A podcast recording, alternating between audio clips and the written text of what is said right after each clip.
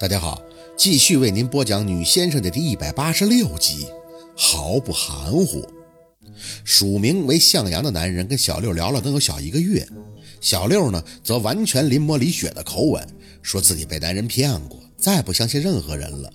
那个向阳各种的嘘寒问暖，不夸张的讲，很多话真的跟李雪记录上的一模一样。可以确定，他们就算不是一个人，也百分之百是一个团伙的。小六的个人信息填的是安丰的，他问小六是安丰哪儿的，小六呢就说是镇上的，年纪很小就辍学了，帮家里卖菜，被男人骗过以后什么都不想干了，就连亲爹都骂自己是寄生虫了。鸡汤自然不缺，那个男人发了一堆以后，就开始问小六头像上的美女照片是不是他，小六说不是，他没那么漂亮，他很自卑。有时候他们俩聊的看的都腻。最后，宝四也不看了，就嘱咐小六说：“别往谈对象那个模式聊，就说对爱情心灰意冷了。但是他要提什么人生价值这类的东西，再往上靠。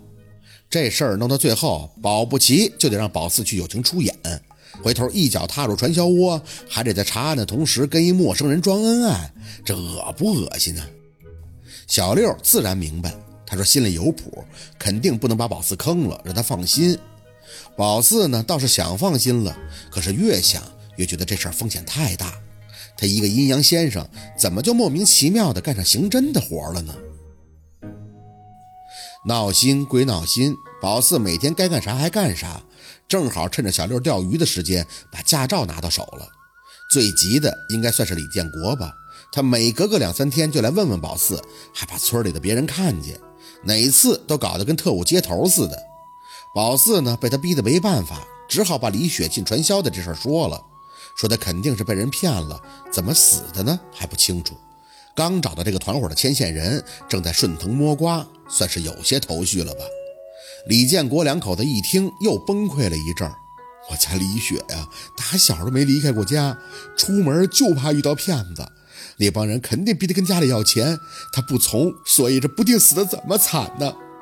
他昨天晚上在梦里跟我说，他身上疼啊，雪儿啊，我可怜的儿啊！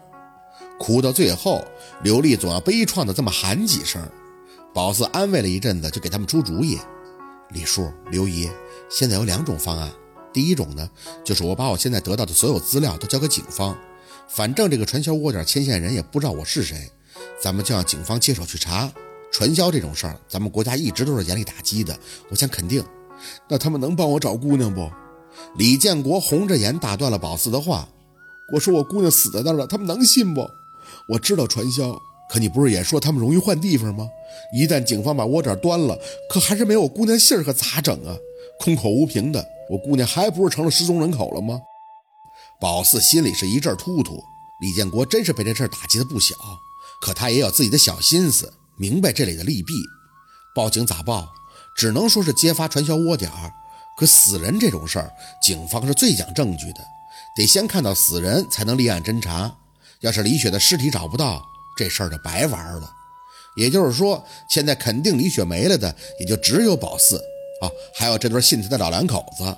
可警察不能信呀，没办法，这也是他们这行的弊端。宝四，那第二种法子呢？这第二种，是宝四最不愿意的一种。宝四拧着眉看着李建国，继续出口：“第二种就是我去，我先假模假式的加入这个传销窝点，然后再慢慢查。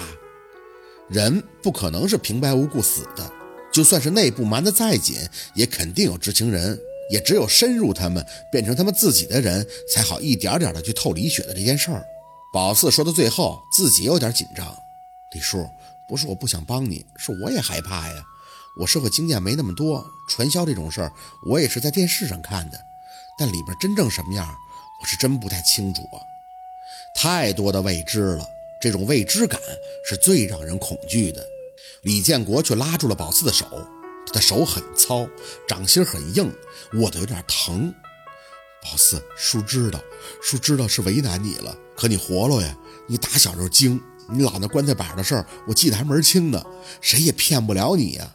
这些日子晚上，我天天在十字口烧香念叨啊！我说雪儿啊，你要是有灵，就跟你爹说说现在你在哪儿吧。晚上做梦的时候，他离大老远的就看着我就哭啊，我喊他，他就像是走不近似的。宝四，叔求你了，你们先生肯定有招，钱不是问题，我只是想让我姑娘回来，回来呀。他这一哭，刘丽就撑着胳膊要在炕上起来，给宝四下跪磕头。宝四，爷爷求你了，我和你叔现在就是想让李雪回家，我求求你帮我们找着她吧，求求你了。宝四心里酸的不行，眼睛控制不住的发红，一激动答应了。话一说出口就想揍自己，薛宝四，这给你能的，那可是传销窝子呀！冷静，逼着自己冷静。八月的盛夏，脑门子各种的麻呀。李建国和刘丽是真心感激宝四的，两口子这些天对他流的眼泪都能接一洗脸盆子了。叔姨，既然这活我接了，你们就是我的事主，我肯定会拼尽全力给做好的。但这事儿有风险，咱们呀必须得谨慎。李建国连连的点头，我知道，钱嘛，他们传销就是要钱，我给你钱。宝四打断他的话：“钱是一方面，这事儿一定要跟我二舅他们保密，不然他们会……懂懂，叔知道。”李建国抬手就打了自己一个耳光：“叔不是人呀，叔自私啊！宝四，叔知道难为你了，可是没办法呀，叔也是没招了呀。”宝四连忙拽住他胳膊叹气：“哎，叔你别这样了，你这样我心里也难受。你们听我说，既然我答应去了，那我就一定要找到李雪。”可是我不能说我是白山村的，不然人家肯定怀疑呀。我也准备做个假身份证，就说我是镇上的。你们俩呢，也换个新的号码。到时候要是他们让我要钱，我就给你们打电话。你们是卖菜的，前前后后的嘱咐了一大通，最后让李建国拿纸笔都记下来，假名、假身份、假地址都要对得上。既然是去做内应的，这外援就一定要有，不然不是把自己也扔进去了吗？走到李建国家门口的时候，刘丽还跪在炕上磕头，脑门子撞在炕沿那是梆梆的响。宝四，你的大恩大德，我们记一辈子呀！宝四想上去搀起他，脚步一动的时候，看见李雪那屋的柜门开了，一双白色破旧的小皮鞋啪嗒一声就掉了出来。很恍惚，突然就看见李雪小时候那白白胖胖、发面馒头一般的脸。薛宝四，你这鞋真好看。浑身发青的走出李叔他们家的大门，宝四一直觉得自己对情怀一类的东西不是看得很重，逼着自己只往前看。可是刚刚那一刹，心里却很酸楚。貌似一切都很懵懂的走着不同的路，谁也不知道谁的路是对的，谁的路是错的。可是不经意间，这些路就会交汇碰撞，总会擦出一些意想不到的火花。九月初。向阳开始向小六这个深受情伤的女人发出邀请，说是要帮她重塑自我、涅槃重生。小六新弄了个手机卡，专门用来跟她联系，没事儿就给她发短信，说再考虑考虑。那个向阳打过来几次，那都是宝四接的，也只能他接呀。他一开始还说什么不着急，让他慢慢考虑，后来就有意无意的跟宝四讲，说现在名额有限，如果不把握机会，那钱只能让别人给挣了。宝四说：“这事儿还得跟爸妈商量商量，滨城太远了，他爸不让他去。他在手机那头压抑着几分不悦。我就这么跟你讲吧，只要加入我们的团队，没有一个人是后悔的，后悔的只是加入太晚了。要是你不信，你可以过来观察几天，想走，我给你买票送你回去。”宝四小心翼翼地应着：“啊，我知道，我知道你是来解救我的，给我几天时间，我肯定给你答复啊。”挂了手机，寻思寻思，就带着小六买了点祭祀品、烧纸，就上山了。小六在后边跟着问：“四姐，咱们真要深入虎穴呀？怕了？”小六嘿嘿的笑：“嘿，我不怕。人生苦短的，总得有些刺激的事才好玩啊。你知道我为啥跟你混吗？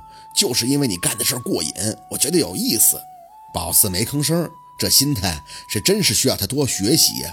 走到孙洪胜的坟前，宝四摆好东西。烧纸没买太多，他这刚过完七夕，钱送多了，他也没法拿呀。点燃以后，嘴里轻轻的念叨：“孙和胜啊，我来看你了。你跟李雪的事儿我都知道了，你心里不甘吧？毕竟这病不是啥好病，走的还急。可是你能放下就放下吧。李雪也出事儿了，但人已经没了。砰！火像是淋了汽油似的就大了。小六吓了一跳：“哟，四姐这没事吧？脸烤得有些热。”宝四摇头示意他淡定。你看这纸是不是一张一张翻着烧的？是啊，这什么奖啊？孙洪胜是高兴了，正数着钱收呢。宝四轻声的应着：“你在下边安心吧，人走了就应该全都放下，这样你父母也都安心了。”纸烧的好，宝四心也就放了，想着孙洪胜应该在下边没见过李雪，那李雪连家门都没回，肯定是没上路的。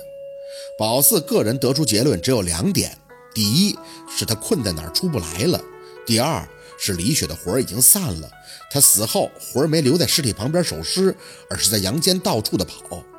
刚死的很多脏东西都不知道自己是已经死了的，他们会发懵，所以阳间的讲究就是人要咽气的时候不要哭得死去活来的。为啥呢？就怕把他们哭乱了。阴差一旦到的晚点儿，他们就不知道咋回事，容易乱走。阳间气旺，烈日高悬，鬼魅一旦找不到东西依附，就容易被冲化了。当然，第二种的可能性很低。因为鬼也是有本能的，就跟人的求生欲是一样的。他们知道自己怎么样才能好，所以呢，作死的并不多。李雪还能给刘丽或者李建国托些隐隐约约的梦，这就说明他的守尸魂还在，想回来，只是被困在哪儿了。不然上哪儿去发这些信号呢？不过也不排除李建国和刘丽思女心切，神经衰弱，自己瞎合计梦的。阴阳这行的为什么骗子太多呀？就是真真假假，太玄乎了。在坟前站了好一会儿，心里挺感慨的。曾经小时候最不待见的两个人，却都在人生的终点时跟宝四有了牵扯。一个帮着他在村里挣了名，而另一个却又在一个貌似正好的时机里给他推了出去。滨城，哼，还是滨城。小六，你说这是巧合呢，还是命运？啊！小六傻呵呵地看着宝四，啥玩意儿？宝四兀自摇头，嘿，都不是吧？是定数，舅老爷说的定数。小六皱眉，四姐你神叨了。宝四微微笑了笑，走吧，下山，该出发了。人生就是要不停地启程吧？是刀山还是火海？谁知道下一秒面对的是什么呢？不过薛宝四能做的，还是毫不含糊的抡着膀子去干。好，今天的故事就到这里了，感谢您的收听。喜欢听白，好故事更加精彩，我们明天见。